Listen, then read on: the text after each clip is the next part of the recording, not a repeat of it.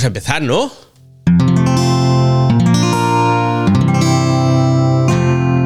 Wanda, la red de podcast independientes en español.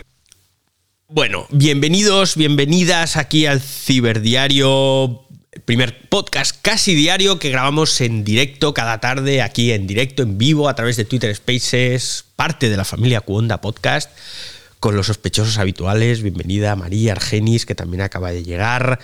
Ya hemos saludado antes a Jorge, otro de los sospechosos habituales, y también está la oveja negra y Macallan aquí en directo.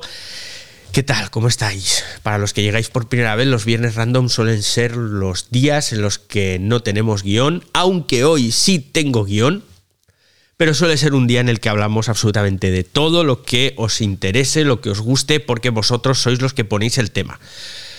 Normalmente hablamos sobre tecnología, en los últimos días estamos hablando sobre la ciberguerra en Ucrania y, y mira tú por dónde, mira tú por dónde. Bueno, tengo que saludar también a los podcasteros, que vais a escuchar luego esto en formato podcast y tenemos que decir la fecha, porque procede. Hoy es viernes 25 de febrero de 2022 o si lo escucháis mañana, hoy es sábado 26 de febrero de 2022. Como os decía, estamos de enhorabuena. Estamos de enhorabuena porque la cuenta oficial de Twitter Spaces nos ha recomendado, y son recomendaciones a nivel mundial, ¿vale?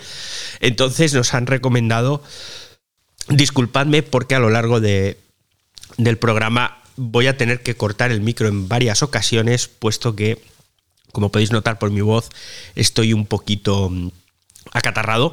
No es COVID, ¿eh? La COVID ya la pasé en enero. Y como os decía, estoy un poco acatarrado y me viene tos. Me cuesta un poquito respirar y de ahí que se oiga la respiración continuamente en el micro. De hecho, el programa de ayer me notaba que se, se escuchaba demasiado la respiración. Pero es lo que hay. Bueno, vuelvo al tema, que me voy por los cerros de Úbeda.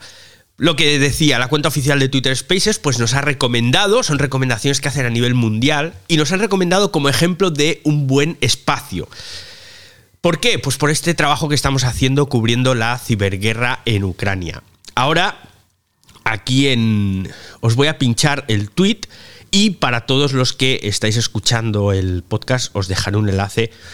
¿Por qué? Bueno, pues porque mola, porque esto te hace ilusión y así pues... Pues a mí me hace especial ilusión y ahora, caray, no encuentro el tweet, pero tiene que estar por aquí, aquí está y ahí lo tenéis como decía, luego os lo pincharé. Estoy muy honrado porque encima, encima en el tweet han puesto también a unos periodistas que hablan sobre la guerra de Ucrania, pero ellos desde las trincheras, ¿eh? Están allí y entonces pues me mola, me mola que me hayan puesto junto a, popes del periodismo y en este caso pues nosotros cubriendo la guerra digital. Hoy es viernes random, pedidme micro cuando queráis. Me podéis interrumpir, me podéis levantar la mano, Marí o yo os abriremos el micro y hablamos de cualquier tema. Pero os tengo que hablar de un problema que he tenido, que ya sabéis que vuestro amigo pues es un profesional de la tecnología enorme, uno de estos tíos que sabe un montón de tecnología, pero a nivel mundial, ¿no? Puesto que he cubierto toda esta revolución digital durante dos décadas, yo diría, sí. Más de 20 medios, 5 países, 3 continentes. Eh, bueno, una pasada, ¿eh? O sea, soy de lo que no hay. Soy tan de lo que no hay que la cago, vamos, de forma contundente. Debe ser que me estoy haciendo mayor, porque vaya lo que me ha pasado esta semana. Os comenté el otro día que me había fallado uno de los docks que tengo para conectar todos los discos duros, servidores y pescas varias. Y entonces me puse a desmontarlo todo. Bueno, os tengo que decir que hasta hace un año y medio yo trabajaba en un Mac Mini de 2015 y con un MacBook Air de 2013. Entonces, cuando tenía que trabajar fuera, me llevaba el portátil, ya viejito, ya viejito. Pero bueno, me hacía el servicio. Y cuando tenía que hacer algo más de la parte de vídeo, pues entonces lo hacía en casa, en ese MacBook, en ese Mac Mini, que también estaba viejito, pero un poco más vitaminado y aguantaba, ¿no? ¿Qué pasó? Pues que a finales del año pasado, no, del anterior, hace un año y medio más o menos me compré un Mac Mini con procesador M1. Espectacular. Una maravilla. ¡Uh! Vamos, yo era feliz como una perdiz. Pero cuando tenía que trabajar fuera seguía llevando mi MacBook Air de 2013. 2013 no. Nueve años, sí, 2013. Y ahí pues que estas navidades lo pasé realmente mal. Estas navidades salimos de viaje con la familia, yo tuve que trabajar como es habitual, porque hay que pagar las vacaciones, entre otras cosas, y ahí que dije, joder, yo no puedo trabajar así ya. Batería que se muere, tal. Y encima, y encima, ese MacBook Air solo tenía un cargador. Siempre he tenido solo un cargador porque los cargadores de Apple cuestan eh, un ojo de la cara y no me daba la gana gastarme dinero en otro cargador. Entonces siempre andaba chufando, desenchufando, porque el portátil yo lo usaba a modo de sobremesa. Con lo cual siempre tenía que andar, pues, eh, quita cable, pon cable. Total, que estas navidades fue un drama y en enero digo, se acabó. Me compro un portátil nuevo. Y me compré un MacBook Air con procesador M1 también. Y bueno, ¡ah! ¡Qué maravilla! Y una de las cosas que dije al comprar el portátil fue, no me vuelve a pasar lo del cargador. Andar con un cargador para arriba y para abajo únicamente, enchufa, desenchufa, desmonta la mitad del despacho para coger el cable, se acabó. Me compro un cargador de repuesto y así tengo uno en casa y otro en la mochila para el portátil. El cargador Apple de 30 vatios, que es el que lleva el MacBook Air, cargador USB-C, cuesta 55 pavos, sin el cable. El cable, el de 2 metros en largo, cuesta otros 25. O sea, 80 eurazos en un cargador con su cable. ¿Qué pasó? Bueno, pues que tuve la suerte de que magníficos encontré unos usados, o sea, usados no, abiertos, y bueno, me ahorró un dinerito. Pero bueno, lo que os quiero contar es que estos ordenadores llevan una conexión que se llama Thunderbolt 4. ¿Y qué es eso de la conexión Thunderbolt 4? Os voy a pinchar aquí, os voy a pinchar aquí un tweet que he puesto justo hoy, en el que salgo yo muy joven y lozano, a ver dónde está. Eh, aquí. ¿De acuerdo? Esto es un vídeo del año 2014 o 2015, en el que yo explicaba el Thunderbolt 2 de aquella época. Porque era una conexión que era revolucionaria. Porque no solo te permitía conectar muchos dispositivos en serie, sino que encima daba una carga eléctrica con suficiente potencia como para cargar un ordenador portátil. Ojito lo que estoy diciendo, ¿eh? Con esto que os quiero decir, que más o menos el que aquí os habla sabe de qué va la conexión Thunderbolt. Luego vino la 3, que era más potencia, más velocidad y sobre todo un nuevo sistema conector, que es el tipo USB-C, que todos conocéis. Y ahora pues está el Thunderbolt 4, que sobre el 3 lo que aporta es más estabilidad.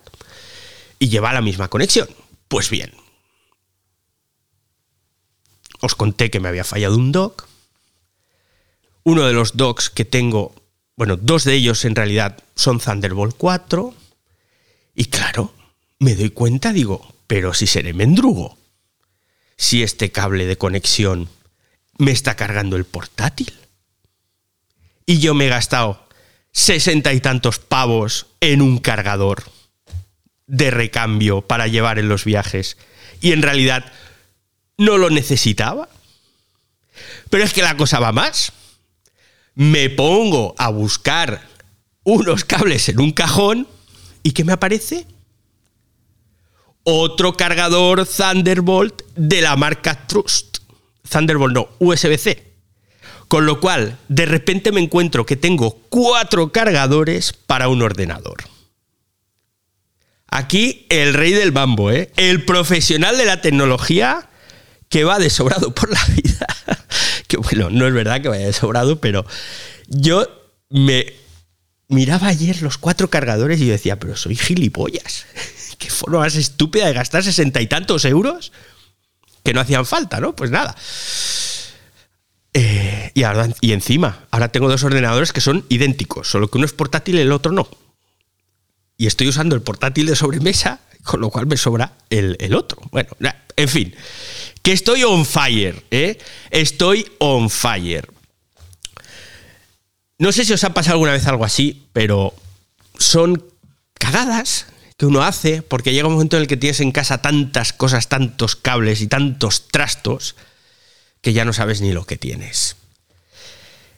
Como hoy Twitter Spaces, cuenta oficial mundial, nos ha recomendado como ejemplo de buenos espacios por cubrir la información de Ucrania, aunque no estaba previsto, os tengo que hablar un poquito de la ciberguerra en Ucrania. El próximo 29 de marzo, y esto lo sabéis todos porque ayer se anunció, pues se va a llevar a cabo en Birmingham, en Inglaterra, un concierto por Ucrania. Este concierto, pues lo que quiere es recaudar fondos para ayudar a todos los damnificados por la guerra, que no son pocos. Y quizás lo más importante de momento es que Ed Sheeran va a estar en el concierto. Por cierto, os tengo que contar otra anécdota. Os tengo que contar lo que me pasó cuando conocí a Ed Sheeran. Lo conocí en Los Ángeles, no sé si sería 2014, 2015. Me invitaron a, una fiesta y entonces, pues, Ahí estaba Ed Sheeran. Claro, el problema es que yo no sabía quién era Ed Sheeran.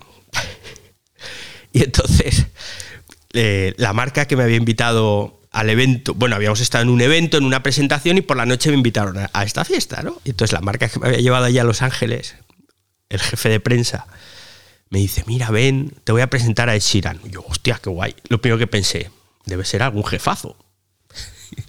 mira, este es Sheeran. Y digo, este no es jefazo ah, encantado. Haces el paripé, ah, qué bien, encantado de conocerte, bla, bla, bla. Bueno, pim pam, 30 segundos, no duró más el encuentro. Y cuando se va le digo, oye, ¿quién era este tío? Hostia, ¿no sabes quién es Ed Sheeran? Bueno, cuando volví a España y se lo conté a mi hija, casi me echa de casa. y me avergüenzo, ¿eh? Porque si hubiese sabido quién era en ese momento, vamos, le hubiese dado un abrazo, nos hubiésemos hecho un selfie, un beso en los morros y lo que haga falta, porque me encanta Sheeran. Lo que pasa es que en ese momento, pues, ignorante musical que soy, no supe quién era. Bueno, a lo que iba, a lo que iba. Concierto de Ucrania, 29 de marzo, concierto por Ucrania, seamos exactos. Y entonces, pues, buscando información, me encuentro con un vídeo.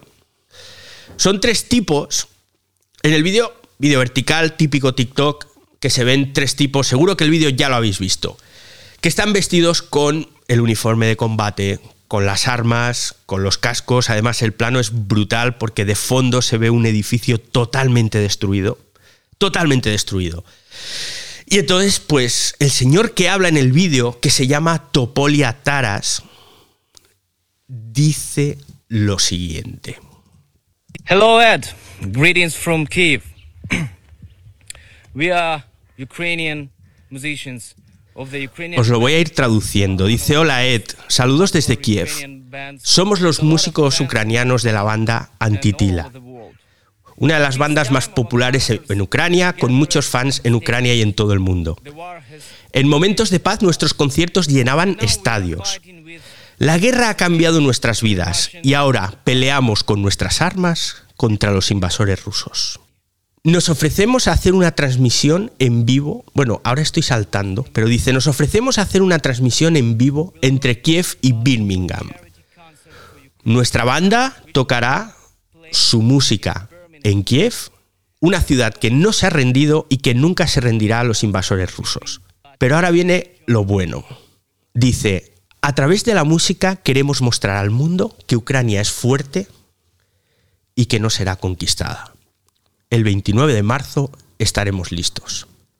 El vídeo os lo voy a pinchar ahora y a los que estéis escuchando el podcast, pues os lo pincharé también porque merece muchísimo, pero muchísimo la pena escuchar este vídeo que está en inglés, pero es una pasada. Y también quiero, también quiero que escuchéis Можна я вам дозволю заспівати перший куплет?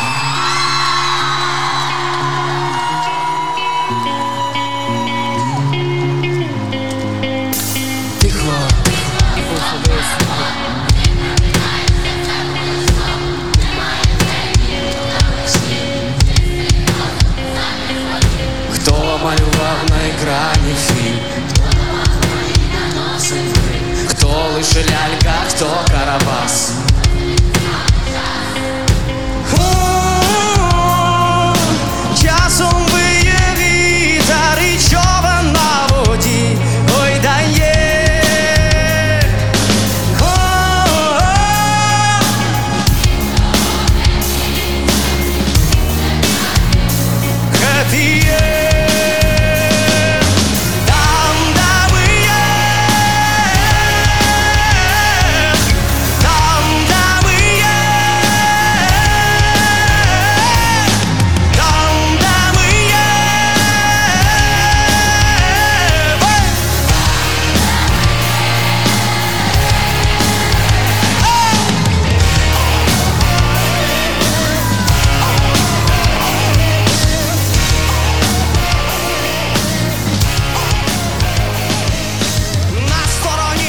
Esto que estáis escuchando es un grupo ucraniano que se llama Antitila y cuyos tres principales integrantes están ahora batiéndose el cobre a tiros, sin ningún pudor, sin ningún problema. Que llenan estadios, son unas... Iba a decir un taco, y lo voy a decir, son unas jodidas estrellas del rock. Han hecho conciertos en París llenando estadios. Y es que esta ciberguerra se va a ganar también en las, en las redes sociales. Os lo comenté los primeros días, que en este mundo hiperconectado, globalizado hasta el extremo, yo creo que esta va a ser la primera guerra en las que las redes sociales van a ser eh, casi tan importantes como las bombas. Y no solo lo estoy diciendo por el tema de la si- desinformación, de la que ya hemos hablado también. Os lo digo porque la opinión pública va a tener mucho que decir. Y la opinión pública internacional está en las redes sociales. Así de claro y así de simple. Estos chavales que llenan estadios y que están ahora vestidos con uniforme de combate, defendiendo su país, se han ganado a la opinión pública de medio mundo. Estos gestos yo creo que van a ser los que, en caso de un conflicto global, pues ese conflicto global esté apoyado pues, por los pueblos de España, por los pueblos de todos los países de la OTAN, de Gran Bretaña, de Francia. ¿Por qué? Porque la gente se va a posicionar en favor de ayudar a, estos, a esta gente. Son los más débiles. Entonces, estos gestos yo creo que van a ser importantísimos, van a ser vitales. Y yo no sé si vosotros ya conocíais la historia de estos tres integrantes de Antitila. Yo no conocía a este grupo, los he conocido a raíz de esta noticia y me parece, o sea, de quitarme el sombrero. Tenéis que escuchar todo el discurso que dicen porque es que hay momentos en los que se te pone la carne de gallina. ¿Conocíais a este grupo? ¿Qué opináis al respecto? Marí, que tú ya estás aquí arriba. Ala, el atraco. Marí, ¿estás? bueno, me parece que Marí no está. Yo creo que hoy el espacio está haciendo cosas extrañas. Está haciendo cosas extrañas porque nos ha costado conectar al principio. Y creo que esto no está muy estable. O eso, o Twitter primero nos ha dado una de cal y ahora nos está dando una de arena. En cualquier caso, en cualquier caso, vamos a ver cómo evoluciona todo esto. El lunes volveremos. Os traeré más información de la guerra digital que está ocurriendo en Ucrania, que ya ha traspasado fronteras, que ya está afectando a un montón de países, España entre ellos. Y muchas gracias, muchas gracias a todos los sospechosos habituales que os habéis pasado por aquí en este viernes random. El séptimo, por cierto, ya llevamos siete. Y por supuesto, muchísimas gracias a todos los que estáis escuchando el podcast. Que si queréis dejarme un comentario, ponerme estrellas, una manita para arriba en Spotify, etcétera, etcétera, pues ya sabéis que yo invito a las bravas. Así que nada, buen fin de semana y si os quedáis con mono, ya sabéis que estoy viviendo en las redes sociales. Soy usuario Arraez. ¡Hasta luego, usuarios!